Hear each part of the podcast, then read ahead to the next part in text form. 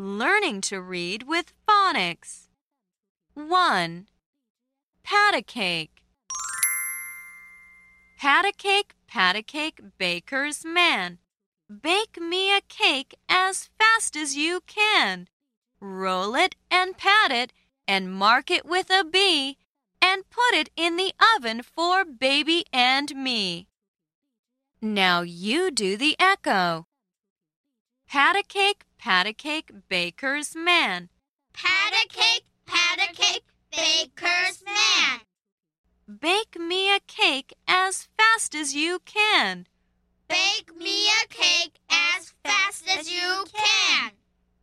Roll it and pat it and mark it with a B. Roll it and pat it and mark it with a B. And put it in the oven for baby and me. And put it in the oven for baby and me.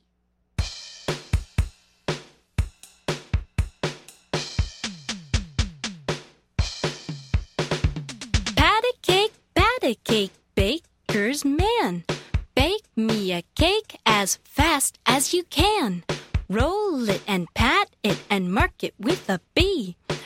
It in the oven for baby and me.